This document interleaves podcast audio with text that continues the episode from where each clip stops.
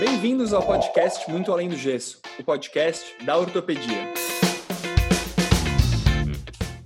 Meu nome é Leandro, estou junto aqui com meus amigos Noel e André para falarmos sobre a rotina do ortopedista, nosso dia a dia, as dúvidas e as aflições. Temos aqui no nosso time também o Bruno e o Matheus, nossos, uh, ia falar estagiários, mas não são nossos estagiários, são nossos apadrinhados, os apadrinhados do Padrinho Med, que tem feito um trabalho incrível lá no Instagram e tem, temos até fundo do Muito Além do Gesso. Então, se você está assistindo a gente pelo YouTube, vocês vão ver que eu estou aqui no meio de um deserto. Muito bacana esse fundo. Então, não esquece de ir lá no Instagram para para prestigiar o trabalho aqui que o Matheus e o Bruno estão fazendo no podcast.ortopedia.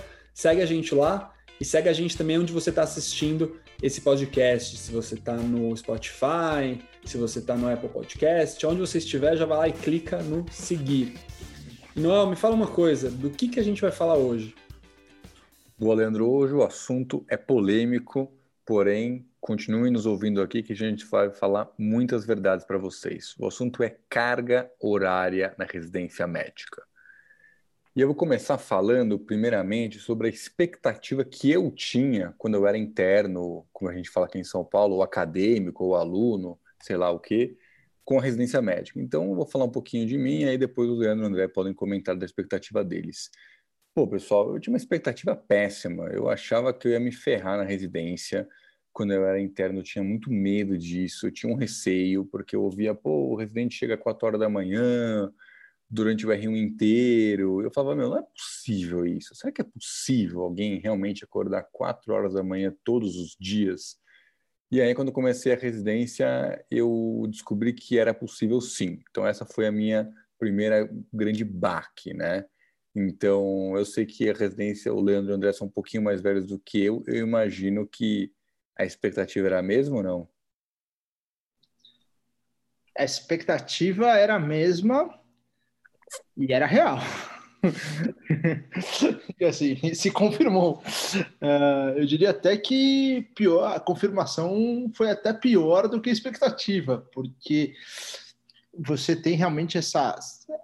Pelo menos eu, como aluno, eu, eu, recebi essa mensagem, a mesma mensagem do Noel. Você se colocava como residente como a coisa que você ia fazer da vida, meio que qualquer plano que você tinha, plano pessoal, ou ele tinha que ser feito antes ou depois da residência, era meio que um, um marco, entre aspas, um marco absolutamente informal, mas ele existia, e assim, uh, era isso, era uma dedicação exclusiva, era quase que uma seita a residência. Não sei se é essa palavra, mas talvez ela fizesse algum sentido.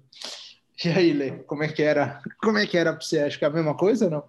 Não, a mesma coisa. Eu acho que uma coisa que o Nel falou, essa, e você falou também, essa coisa da, da surpresa, né? Impressionante, porque você. Tem duas coisas que eu acho interessante. Primeira que eu vejo é o seguinte: uma coisa que acontece lá, eu acho que acontece em todos os lugares, né? Ortopedista é gente boa, né? Então você pega assim, todo mundo, gente que, que era da Atlética, gente que estava nas festas da faculdade, todo, toda a galera tá lá, né? Então você pensa e fala, poxa, eu vou entrar lá, vou estar entre amigos, vai estar tudo de boa, né? E quando você entra, uma coisa que é totalmente faz sentido e tem que ser assim mesmo, amigo amigo, mas quando o cara é CR+, ele é CR+, né? Então, assim, a gente vai ter, acho que tem muita gente que teve surpresas positivas de caras assim, que era até um amigo, e o cara foi gente finíssima, ajudou muito, e umas surpresas negativas, né? Daquele cara que fala, pô, esse cara é tão meu amigo, e o cara só tá aqui me ferrando, entendeu? Então, quando você é residente, você passa lá, você só vê os caras que são os brothers, você vê todo mundo. O clima, assim, para quem tá olhando de fora, acho que é um clima muito bom, mas quando você tá lá dentro, o bicho pega, né? O bicho pega no, no offline, né? Como dizem hoje em dia, né? O bicho pega no offline. E lembrando um pouquinho dos nossos tempos, vamos compartilhar umas historinhas aqui com os nossos amigos ouvintes, né? Tava lembrando um dia desses, cara, realmente, pelo menos na Santa Casa, por que, que, por que, que o R1 chegava tão cedo? Aí vocês podem falar do HC ou da escola, ou de alguns vocês, vocês conhecem, né? Que tinha uma reunião às 7 horas da manhã. Então, a residência é rotina. Então, se uma reunião começa às 7, às 6 e meia tem que estar tudo pronto. Então, se às 6 e meia tem que estar tudo pronto, às 6 o R3 tem que ter aprovado isso. Então, se às 6 o R3 aprovou, às 5 e meia o R2 deve ter dado uma olhada. Então, vocês podem fazer as contas da hora que o R1 chega, né? E, e eu lembro que o staff também chegava cedo. Então tinha lá uma cultura de que pô, chegar cedo era meio que uma necessidade, era uma rotina, entendeu? E eu lembro que, pelo menos lá, cara, era ortopedia, ganhava da neurocirurgia, e a gente comemorava isso. A gente comemorava.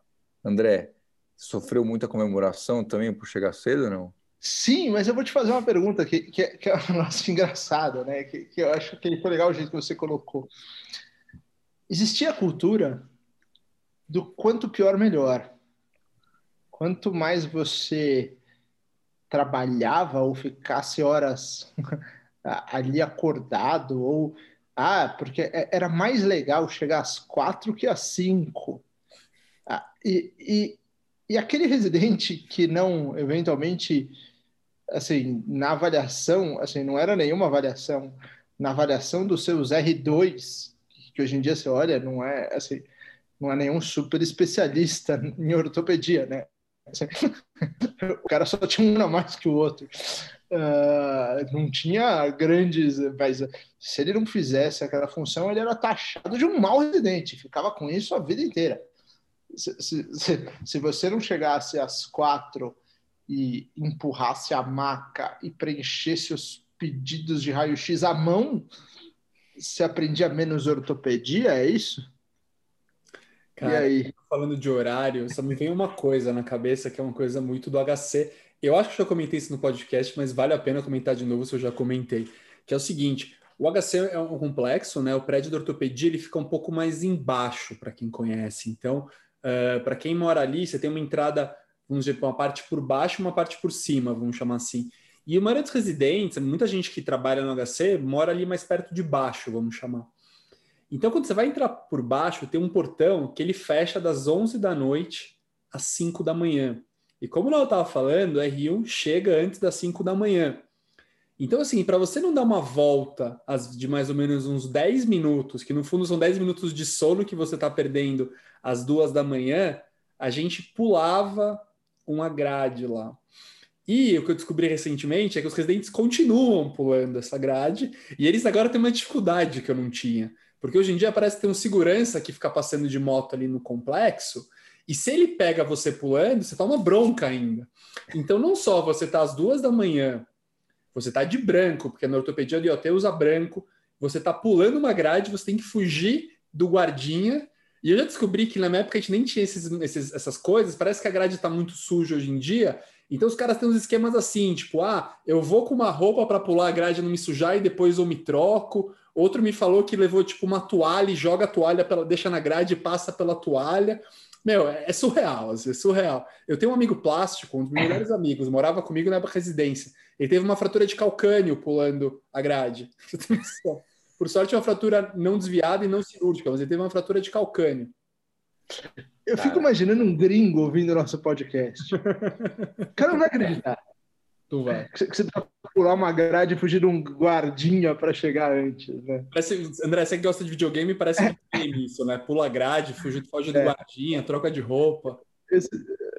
Para chegar e. Trabalhar. é. Cara, eu, estava contando essa história da grade, cara, eu lembrei uma vez que, tipo, tava no R1, eu era R1 mesmo, e aí o dia acabou mais cedo, sei lá, acabou 4, 5 da tarde, acabou cedo. Cara, começou um toró, velho, mas uma puta chuva, uma puta chuva. Eu lembro que minha mais falou, pô, não, fica aqui, espera a chuva passar. Eu falei, não, eu não vou esperar a chuva passar. Mas, cara, você vai embora na chuva? Eu falei, vou, vou embora na chuva. Cara, puta toró, eu fui andando, andando, bonitinho, feliz, que eu ia chegar um pouco mais cedo em casa, cara. Cheguei ensopado, mas pelo menos um pouco mais cedo, né? Então a gente falou de como na faculdade a gente achava que era uma coisa, chegamos no R1 e vimos que era a mesma coisa, né? Pior. E no R pior, vamos lá, pior. Mas a gente sabe hoje em dia, né? Na verdade, já sabia a época, né? Que privação de sono está muito associada com coisas ruins, né? Privação de sono gera burnout, privação de sono gera mau humor crônico, né? Acho que todo mundo tinha um mau humor crônico, né?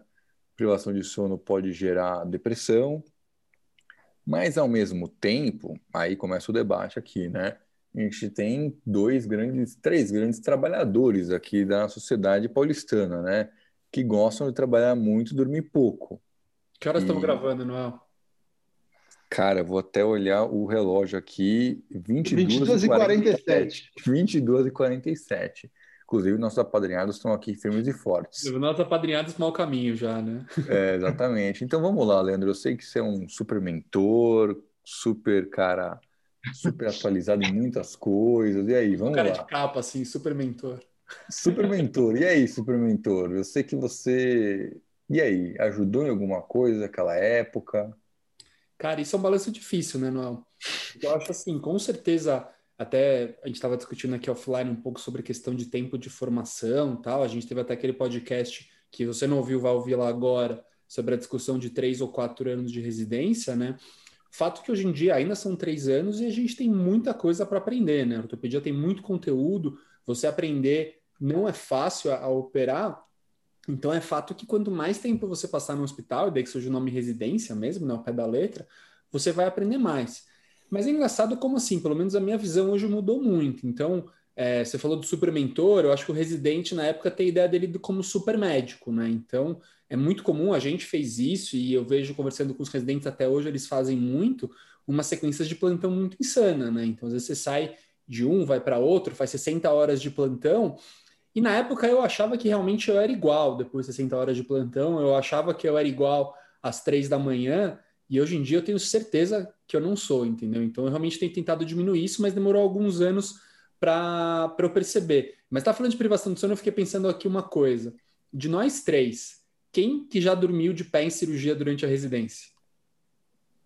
Eu. Pra quem está nos escutando, todo mundo levantou a mão, tá? Nós três. Eu já dormi, não sei se aconteceu com vocês também, eu já dormi escrevendo na evolução pós-plantão. Não sei se já aconteceu de vocês dormir escrevendo também. Aconteceu com o Noel? Sim, eu lembro até da sensação de dobrar o joelho algumas Sim. horas. Você acorda. mas, eu, mas sabe o que é engraçado? Que eu acho que associado com essa história da carga horária e tal, tem, tem uma coisa de hierarquia muito forte. Eu, eu vou até compartilhar uma história, que é uma história bem interessante, que foi no meu primeiro ou segundo mês da, da, da residência, né? Eu tava, assim, meu primeiro estágio foi no trauma, que é o que eu gosto e o que eu faço até hoje. E aí tinha um chefe do trauma que era muito bom, mas muito rígido. E ele estava ensinando um R4 que também estava começando. Então, o R4 estava operando com ele e adorando. A gente estava ali instrumentando, enfim, fazendo aquela parte mais que o R1 costuma fazer. E aí, na hora que a cirurgia estava bem resolvida já, e o R4 já é um ortopedista formado, o chefe foi embora. No segundo que o chefe foi embora, o R4 vira para mim e fala: Meu, me ajuda, pelo amor de Deus. Eu falei: O que aconteceu? Ele falou: Eu não sou de São Paulo, o cara realmente tinha acabado de chegar. Eu estacionei meu carro num estacionamento, não sei aonde. Ele olhou assim o horário, faltava, sei lá, três minutos para o estacionamento fechar. Pega o ticket no meu armário, ele precisava fazer cirurgia e eu não era capaz de terminar aquela cirurgia. E tira o meu carro de lá e faz o que você quiser com o carro, porque senão meu carro vai ficar preso. E ele não tinha, naquele momento, coragem de falar com o chefe que ia dar um pepino desses para ele. Falei, não, beleza. Aí eu peguei, peguei a chave do armário dele, estava no bolso dele, são aquelas coisas de centro cirúrgico, tira o negócio, vai até o negócio e pede para o cara abrir. O cara já estava fechando, eu abri, tirei, era um carro legal. Falei, opa, dei uma volta tal, estacionei na rua, tô voltando. No que eu tô voltando, eu vejo meu grande amigo Tremoço Eduardo tomando uma puta bronca do chefe do centro cirúrgico, né? Do enfermeiro-chefe do centro cirúrgico. Que ele saiu na rua de roupa verde. E ele falando pro cara, mas eu não saí na rua de roupa verde porra nenhuma. E a gente era muito parecido fisicamente. Por quê? Porque eu saí com a roupa do cirúrgico, porque eu saí correndo, porque o coitado ia perder o carro lá preso. Então, eu acho que associado, e o Eduardo que estava no nosso último episódio, né? Do Muito Além do Gesso de Floripa eu acho que uma coisa que estava muito ligada nessa coisa é essa restrição de horário associada a essa hierarquia, né? E essa hierarquia que traz coisas boas e coisas ruins, coisas que travam as pessoas a ponto do cara não poder falar desculpa, chefe, meu carro vai ficar preso, alguém pode ir lá me salvar, assim, que poderia ser visto como uma fraqueza, um erro. E essa essa essa exigência informal, mas que realmente existia. O, falando essa questão de hierarquia, você falou de roupa, eu lembrei de outra história da residência. Por esse mesmo, do lado desse mesmo portão que a gente pula de madrugada, fica a, atlética, a entrada da Atlética da faculdade. E eu jogo, jogo polo, jogava polo na época, e eu morava ali perto do HC. E daí a gente tinha alguns estágios mais tranquilos, onde quarta-feira na hora do almoço e sexta-feira na hora do almoço, que era o horário de treino do polo aquático, eu estava livre, dependendo do horário. E o que, que eu fazia? Eu saía da minha casa para ir para Atlética, não tinha nada a ver com o hospital, eu ia de branco, porque eu não queria passar lá de bermuda e camiseta, porque você inevitavelmente ia cruzar com algum outro residente, ia cruzar com algum chefe, e eu não queria ninguém falando mal de mim. Então eu falava assim: quer saber? Coloca um branco, vou para a piscina, ninguém vai saber, saio de branco e ótimo, ninguém, ninguém me incomoda. Engraçado isso, né? Aquela sensação do apocalipse, né? A gente chegava de madrugada, estava escuro. Aí você entrava para a residência, para o plantão, né? Centro cirúrgico, luz, tal. Acabava o dia, você saía do hospital, estava noite. Então sempre estava escuro. A gente não, não via muito a luz do sol, né? Mas, por outro lado, vamos lá, André, você faz trauma, né? Cara, você trabalha bastante, a gente trabalha bastante, não só André, todo mundo, né? Será que a gente. Poxa, a gente dá muito plantão, a gente opera muito, quase 11 da noite estamos gravando aqui o podcast. Inclusive, a ideia do podcast surgiu numa cirurgia noturna. Será que, afinal, esse período de privação do sono, sem falar, sem julgamento de valores, ajudou a gente nossa carreira hoje em dia? Sabe, Noel, eu vou, eu vou te falar uma coisa, né? Aí até falando uma coisa que a gente estava conversando com o Bruno e com o Matheus. Um, eu tive um dia no, no, no domingo, conhecido como anteontem, onde eu passei visita no hospital, operei, fui para casa, aproveitei meu domingo, voltei e operei. Esse último, esse último estágio da, da essa segunda volta no hospital foram três cirurgias na volta e foi bom. Foi um dia que eu saí muito satisfeito saí feliz. Uh, eu não sei se eu teria desenvolvido essa habilidade, eu diria que, assim, você acaba gostando, você gosta da coisa. Você tem uma sensação boa com tudo isso, você tem uma sensação de dever cumprido, apesar dessa, dessa parte ruim de você ficar o tempo inteiro uh, operando e, e trabalhando e de um jeito meio maluco, você tem uma sensação boa, você tem uma euforia com isso, mas você acaba se, você acaba não só se acostumando, eu também consegui aproveitar o meu dia. Eu não sei se eu tivesse sido um, um residente uh, mais tranquilo. Na, na, minha, na nossa época, na minha época, isso não era possível Hoje em dia eu acho que é. Hoje em dia eu acho que as coisas estão mais equilibradas, apesar de não serem equilibradas o suficiente para não te darem opções, no meu modo de ver, suficientes fora da ortopedia ou que envolvam talvez alguma coisa que algum tempo para o residente se desenvolver como pessoa. Uh, eu acho que a gente ainda está no mesmo modelo, mas numa regulagem um pouco diferente.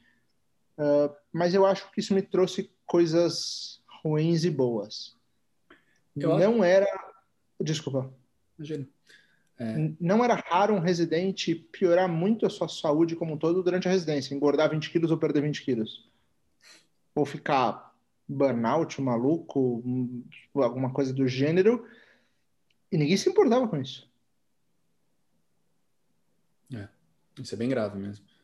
Mas o, o, o que eu ia falar, antes de entrar, acho que até a gente pode voltar nesse assunto, mas só para não acabar a minha linha de pensamento, o que eu penso, é assim, são, são duas coisas. Primeiro, eu acho que eu, você e o André, a gente tem uma coisa que realmente a gente gosta muito de ortopedia. A gente está super satisfeito com a nossa especialidade. A gente vê problemas, obviamente, a gente até conversa sobre os problemas aqui, mas eu diria que no geral a gente é muito satisfeito com o que a gente faz, entendeu? Você pega alguém que não é tão satisfeito, seja um residente ou seja alguém que já está formado, essa dedicação vai ser muito mais difícil. Mas principalmente o que eu queria falar é que eu acho assim, é muito diferente Uh, querendo ou não, o André passou lá domingo e fez três cirurgias no domingo à noite, mas ele escolheu que ele ia fazer isso. ele operou os casos e ele vai receber por isso, entendeu? O mais complicado da residência é que você tá lá, às vezes porque um R mais louco você resolveu marcar uma cirurgia domingo à noite, que você tá zero a fim de fazer. Muitas vezes você, se for R1, você vai lá para instrumentar a cirurgia, você não vai estar tá nem vendo o que está acontecendo, e querendo ou não, você não vai ganhar nada mais por isso, entendeu? Então, é uma situação diferente, entendeu? Mas será que para chegar nesse ponto que eu cheguei, e eu não estou falando da parte de receber pelo trabalho, vai, vamos colocar dessa maneira. Será que essa resiliência, vamos comparar com corrida, vai, já que a gente correu volta à ilha ali, para você correr os 15 quilômetros ali, 16, 18, tanto faz, dependendo do trecho, com, com areia, baita de um sol, você começou correndo 3, depois você vai correndo 5, depois você vai correndo 7, até que você consiga chegar lá. Será que isso não é uma espécie de um treino para isso? Para você fazer isso uh, desde que você goste, desde que você queira, no momento que você tem liberdade para isso. Assim, talvez não precisa ser esse modo, mas assim, até comparando vai com, com aqueles treinamentos de artes marciais que a gente vê nos filmes, sabe? Você desenvolve a sua resistência, desenvolve a sua capacidade, o que não deixa de ser um treinamento da resistência? Sim, com certeza sim, não tenho a menor dúvida. Uh, mas eu não sei se é necessário, entendeu? Então, se você pegar, por exemplo, assim, sei lá, eu acho que a gente é, é, a gente está num modelo aqui, acho muito em São Paulo, onde é, é, muito competitivo, você meio que todo mundo se sente numa questão meio você não quer deixar passar nada, entendeu? Porque dá medo de uma, uma oportunidade que bate a sua porta, pode não voltar, entendeu? Mas sei lá, se você pegar, tem Poxa, eu, eu acho que o nosso modelo, até a gente já conversou aqui um pouco sobre como funciona nos Estados Unidos, no episódio com César tal. E a gente já teve algumas experiências de conversar com pessoas de outros países ou morar mesmo fora do Brasil. E o nosso modelo de. Não que as pessoas fora não trabalhem, entendeu? Mas essas loucuras que a gente faz de operar de madrugada é um negócio que não existe fora, assim. Você não existe você sair da sua casa porque algum paciente seu te chamou, entendeu? É a equipe de plantão que faz, entendeu? E isso é uma coisa que acontece de maneiras diferentes, assim, em todos os lugares do Brasil. Então, eu acho que do jeito que a gente trabalha aqui no Brasil, sim, eu concordo plenamente com o que você está fazendo, está falando, mas muito possivelmente eu acho que existem outras formas e talvez isso vai mudar, entendeu? Eu sinto que a geração dos residentes mais novos. A gente discutiu isso aqui também muitas vezes, mas ao contrário do que falo, tem gente que acha que não são trabalhadores, tal, isso é uma baita besteira, entendeu? Eu acho que os caras são muito trabalhadores, mas um, fato que eles têm um funcionamento diferente, entendeu? Se você pegar uma pessoa e ele não sentir que às vezes se dedicar tanto faz algum sentido, ele pode não topar fazer, entendeu? Eu vou fazer uma pergunta agora para os nossos, para o Matheus e para o Bruno. Padrinho. Apadrinhados. Eu fiz uma provocação para eles, mas imaginando que você tenha duas aprovações de residência, as duas com conteúdo teórico muito parecidos, e uma você tivesse uma carga horária bem definida e com um certo equilíbrio de atividade física, um, assim, você entendesse que as duas residências você poderia aprender a mesma coisa, vai? É, eu sei que isso não existe na vida real, mas você teria um conteúdo teórico, um nível de aprovação na prova do teórico, que é uma outra coisa que, que a gente já comentou, muito parecido, mas uma te arrebentasse em termos de de número de cirurgias, abnegação que você tem que largar sua vida, mas que você entenda que isso eventualmente no futuro pode te, te deixar preparado para alguma coisa maior, e a outra que, entre aspas, pensasse mais em você, deixasse você fazer uma atividade física, tivesse um espaço, tivesse uma academia, tivesse uma boa alimentação. Eu sei que isso não existe, mas por onde que vocês iriam? Eu entendo que aprendizado e rendimento está muito relacionado a bem-estar. Então, para eu, eu conseguir aprender realmente durante a residência, eu preciso ter esse meu tempo, onde que eu, mesmo que seja um tempo curto, onde eu consiga fazer o que eu gosto, onde eu consiga descansar, onde eu consiga sentar para estudar o que eu vi. Então, eu preferiria uma. Eu, eu quero uma residência com uma carga elevada, com que eu opere bastante para eu aprender, só que eu também quero uma residência que eu tenha tempo para estudar e que eu tenha te um tempo mínimo para fazer o que eu quero e me desestressar e não atingir esses níveis mais alarmantes, que é ganhar 20 quilos durante a residência ou entrar em processo de burnout. É, eu concordo com, com o Matheus. Era até um. A gente estava conversando antes do podcast.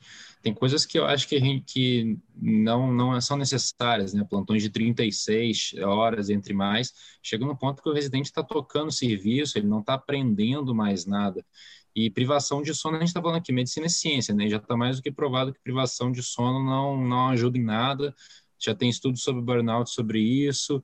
E a gente sabe também que o que fazer para evitar, né? A gente tem o Leandro aí tem uma experiência boa com meditação e que ajuda né, na questão dos burnouts. É, atividade física, pô, ambiente médico, a gente não precisa nem falar do quão importante isso é.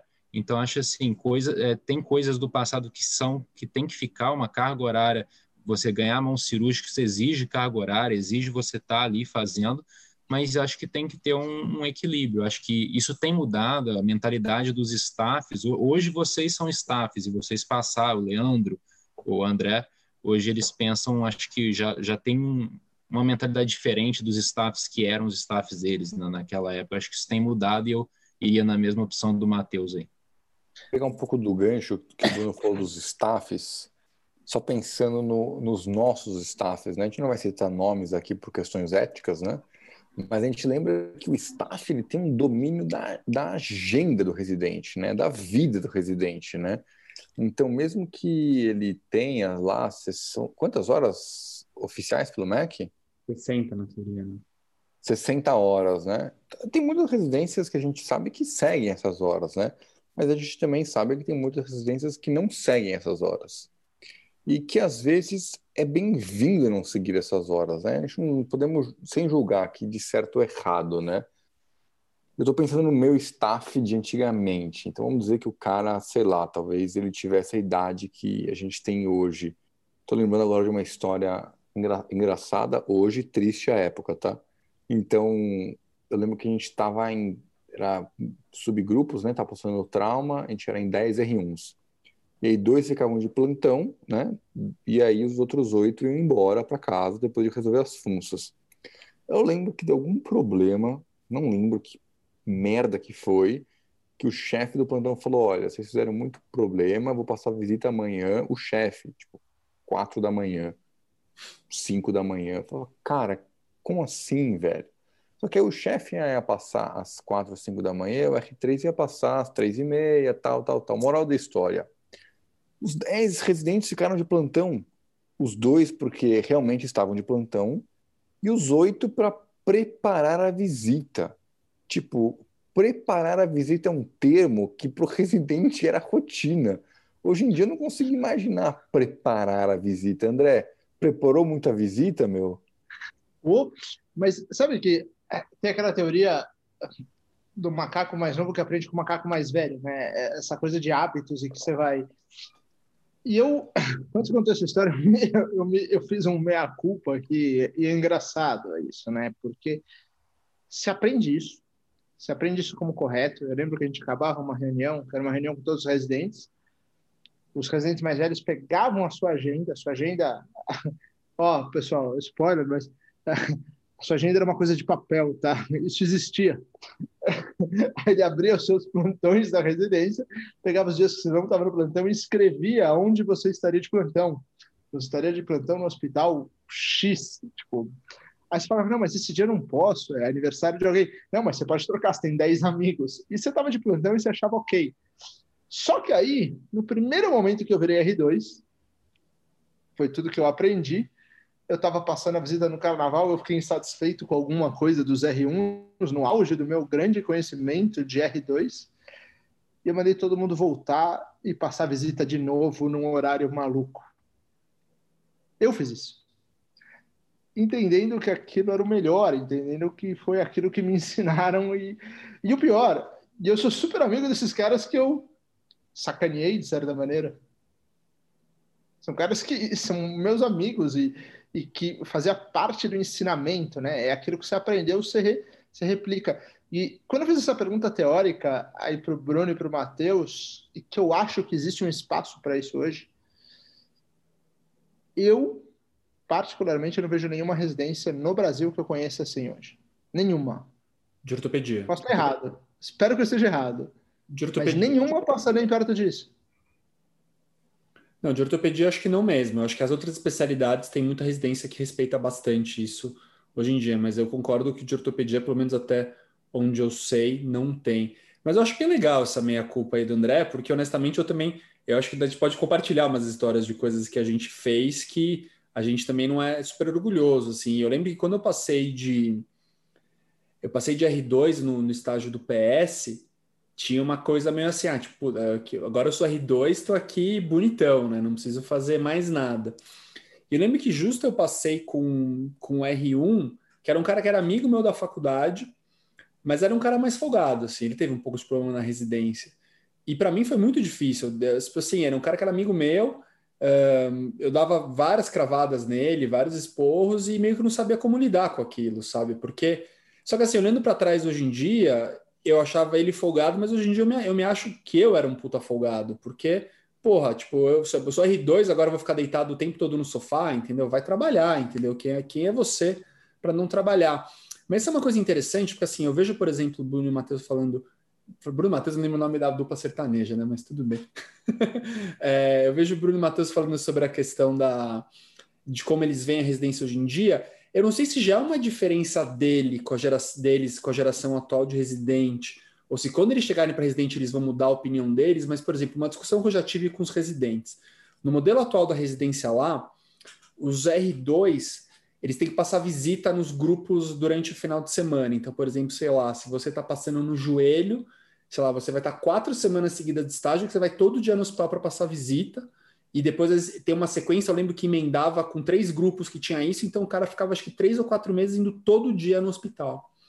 Daí quando eu soube disso, eu falei, achei meio absurdo. Eu falei, cara, vão três, quatro meses todo dia no hospital, tudo absurdo. Vocês não prefeririam se vocês, de repente, revisassem um pouco com o R3, entendeu? Eu até entendo R2 e mais do que R3, mas pega, sei lá, cara, dois finais de semana, um R3 vai, né, para vocês darem uma dividida. Os caras não, eu prefiro me ferrar no R2 e no R3 eu tô mais tranquilo, entendeu? Então, tem um pouco desse pensamento antigo. Eu não sei, fico curioso se eles vão mudar no futuro, se já é uma diferença de geração entre os residentes e eles que estão na faculdade, entendeu?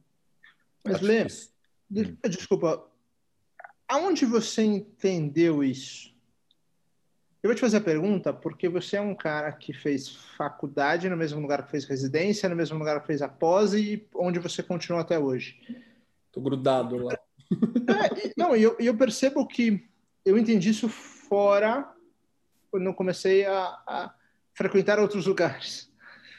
E, e, boa parte dos staffs e dos grupos são de pessoas que não saíram muito da onde elas se formaram. Então foi um pouco essa teoria do mais velho em ser mais novo, sem perguntar muito bem o porquê, e é porque é e fica assim por muitos anos. E falando especificamente dentro do Brasil, até uma coisa que a gente comentou, mas Parece mais, fora, mais fácil você fazer um estágio fora do seu país do que dentro da sua cidade, para que você conheça um novo serviço, que não faz o menor sentido. E eu acho que isso é uma triste realidade. Sim. Uma coisa que me fez perceber, me fez perceber erros, eu acho, foi a questão da, da mentoria mesmo, não né? falou do super mentor, é, mas a mentoria foi e é ainda um negócio muito interessante para mim, porque faz você revisitar perguntas que você não faz normalmente, né? Então, agora também no podcast a gente está aqui levantando essas questões de novo, mas você pegar um colega nosso que terminou a residência, de repente é, não está mais não está no serviço acadêmico, mesmo se ele tiver, mas se ele tiver aquele contato, só o contato formal com os residentes, assim, na hora do trabalho, não sentar para eles para conversar como é que eles estão, eu acho que ele não vai perceber essa mudança, entendeu? Então, para mim, muito dessa percepção veio com a mentoria. Eu falo para, eu falo bastante isso, inclusive vou dar aula agora no Congresso Brasileiro de Ortopedia sobre sobre mentoria. Eu acho que a mentoria é um negócio feito na teoria para ganho do mentorado, mas na prática talvez muitas vezes o mentor aprende mais, entendeu? Então, eu me considero um grande, é, eu acho uma grande, uma coisa muito legal para mim eu ser mentor, porque me faz crescer como médico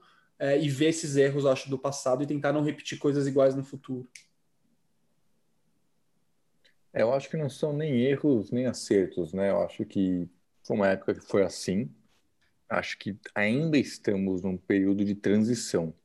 A gente realmente não sabe como é que o Matheus e o Bruno, ou o Bruno e o Matheus serão, né? Vamos acompanhar de perto aqui. E eu acho que todo mundo tem a nossa meia-culpa, né? E, e, e... Vai lá, André. Eu quero fazer uma pergunta para os dois, só complementando aquela minha pergunta inicial. Tem uma coisa da bolsa do residente. Na minha época eram R$ 1.600. Eu lembro desse valor.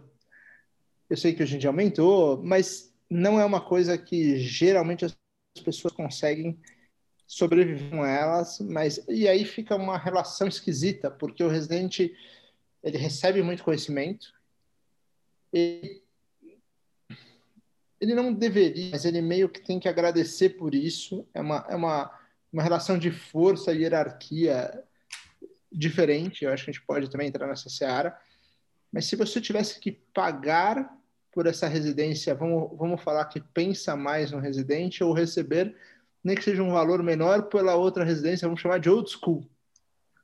Essa residência é muito parecida com a nossa residência, com a residência que a gente citou para vocês. Como isso seria para vocês? Vou, vou, provocar um pouquinho, mas para porque eu acho que os novos modelos talvez eles passem por essa troca de, de você pagar para aprender? Cara, eu acho que eu vou responder a pergunta do André antes deles, posso? Eu acho que se eu fosse acadêmico. Nota família, nota família. Não, cara, porque se eu fosse acadêmico, na época com a cabeça que eu tinha, cara, eu ia falar que eu queria mais difícil e eu ia ganhar para isso, cara. Porque, porra, fiquei seis anos na faculdade, não ganhava nada. Sei lá, eu queria ter o meu dinheiro, minhas coisas, mesmo que eu me fudesse, entendeu? Tipo, sei lá, ia estar tá naquele pacote residência médica tem que se fuder. Não sei. Hoje, talvez seja outra decisão. Leandro, mas...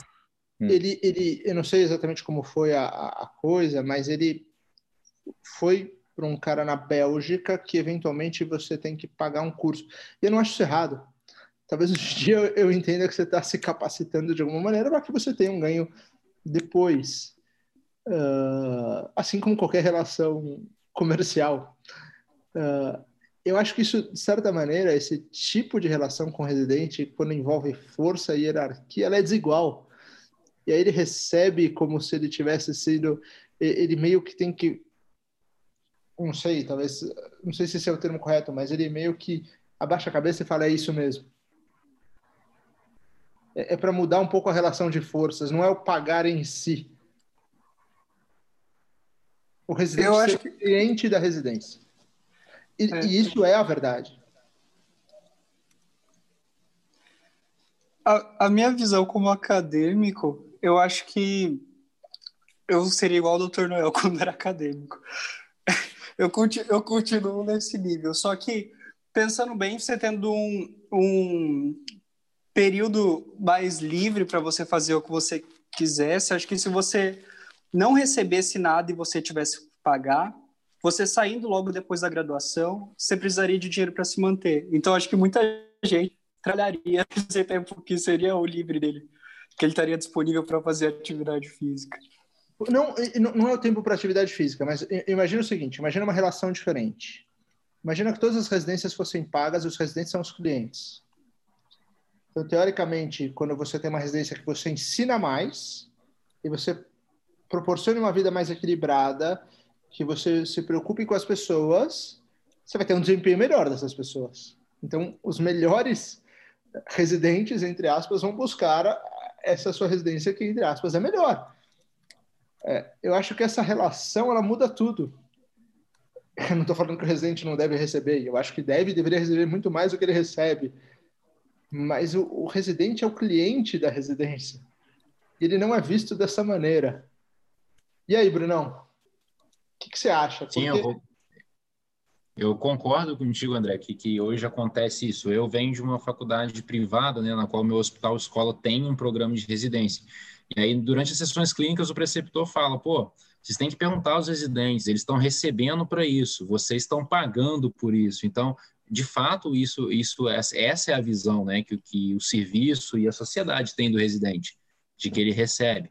É, mas eu acho que, que essa proposta que você trouxe, né, do cara ter um, um equilíbrio, ele pagar, ele seria mais formado, acho que condiz, porque, igual a gente estava falando no começo, é, já está mais que provado que uma vez que você tem um certo equilíbrio nisso, teu rendimento intelectual, no que diz respeito ao aprendizado, é maior, produtividade braçal mesmo também aumentaria. Então é uma proposta interessante. Eu não, não consigo te responder agora, mas é, eu nunca tinha pensado desse lado. Legal. Você já está me convencendo aqui. É, não, eu acho que mudando, não com o pagamento em si, mas mudando a relação de força e hierarquia para um residente cliente, você vai querer ter os melhores residentes nos melhores cursos. E, obviamente, você vai ter o melhor desempenho. O que é bom para todo mundo. O André está muito MBA, acho. Esse pensamento de residente cliente aqui, eu até dei um nome. Eu estou só resolvendo a dor da inovação da residência. Mas assim, uma coisa que eu acho interessante é o seguinte, quando a gente pensa nessa questão de tempo, né, fato é que muitos residentes trabalham durante a residência, né? Então, o que eu vejo que acontece muito, por exemplo, na residência nos estágios que são mais tranquilos, onde eles têm mais tempo, não é que eles estudam mais, não é que você vai mais para academia, é que muitas vezes se trabalha mais, entendeu? Então, a fase da residência, querendo ou não, é uma fase que muita gente já tá, tem já tá casado, tem gente que tem filho, entendeu? Tem gente que ajuda os pais, então a questão financeira é um problema também, né? As pessoas querem querem se pagar e tem uma coisa da residência que eu falo brincando que é a febre do ouro, né? Que você começa a ver que que você ganha dinheiro e você quer sair ganhando dinheiro sem parar mais. Mas pessoal, vamos ser otimista. Você que está nos escutando, é, a carga horária melhorou, ainda esperança. Se você acha que tem muito medo de se ficar na residência, talvez você se ferre um pouco, mas quem sabe no futuro você vai ver isso com bons olhos. Eu acho que isso é uma mensagem de otimismo que a gente tem que deixar para o pessoal que está chegando por aí. O André tem mensagem de otimismo também para deixar? Eu tenho mensagem de otimismo. A, a minha mensagem é que, apesar desse modelo antigo ainda prevalecer, ele tem o seu lado bom e eu acho que está tendo uma mudança positiva. Eu acho que se a gente for comparar a residência de 10 anos atrás com a de hoje, ela melhorou. Eu acho que ainda a gente precisa pensar em novos modelos. Eu acho que isso é necessário. Eu acho que a gente precisa revisar o tempo. Eu acho que três anos ainda é muito pouco. A gente não entrou nisso, mas eu acho que a continuidade de tudo isso. E eu acho que para um médico ser realmente uh, melhor, nem só preenchendo pedidos ou copiando evoluções intermináveis na época na mão, vai ser um ensinamento. Acho que tem muito mais do que isso. E eu acho que talvez esses novos modelos passem por isso. Tá? Eu acho que essa transformação ela não vai partir de dentro das universidades. Eu acho que as universidades ainda estão muito travadas em modelos antigos e nessa força da hierarquia que não deixa com que ela progrida tão rápido quanto a sociedade necessita, mas eu acho que isso veio para ficar. Muito legal. É, a minha mensagem final é que, assim, eu acho que a época da residência é uma época difícil mesmo, seja melhor ou pior, se alguma hora vira o residente cliente ou não, é uma época difícil, mas é uma época de muito aprendizado e pode ser muito divertido também, entendeu? Acho que você parar para pensar, está aprendendo uma profissão nova, aprendendo um monte de coisa, assim, você está. Poxa, não sei, eu pessoalmente tive a felicidade de fazer residência com grandes amigos meus, que são meus amigos até hoje, entendeu? Então, a gente se junta, a gente lembra as histórias da residência, assim, essas coisas que na época são muito difíceis, depois que ainda não viram histórias para contar, entendeu? Então, é, pessoalmente, eu lembro com muita, com muita saudade da palavra certa, mas com nostalgia, acho que é a palavra certa da, da residência. Então, lembro com carinho da minha residência, mas é um fato que é uma época muito difícil. E com isso a gente chega ao final do 14, vocês acreditam? 14 episódio do Muito Além do Gesso. É, vai lá no Instagram, conta pra gente uma história da sua residência, fala pra gente se ela é fácil, se ela é difícil. Se você é acadêmico, fala se você concorda aqui com o Matheus e com o Bruno, se vocês iriam para residência fácil, iriam para residência difícil, aqui ganha, aqui não ganha. A gente espera a resposta de vocês. Um grande abraço e daqui duas semanas a gente está de volta.